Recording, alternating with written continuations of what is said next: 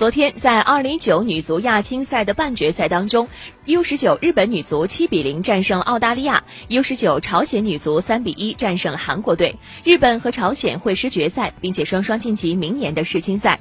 澳大利亚和韩国将争夺最后一张世青赛的入场券。中国女足 U19 在本届的亚青赛当中小组赛一胜两负无缘出线，也无缘参加明年的 U20 女足世界杯。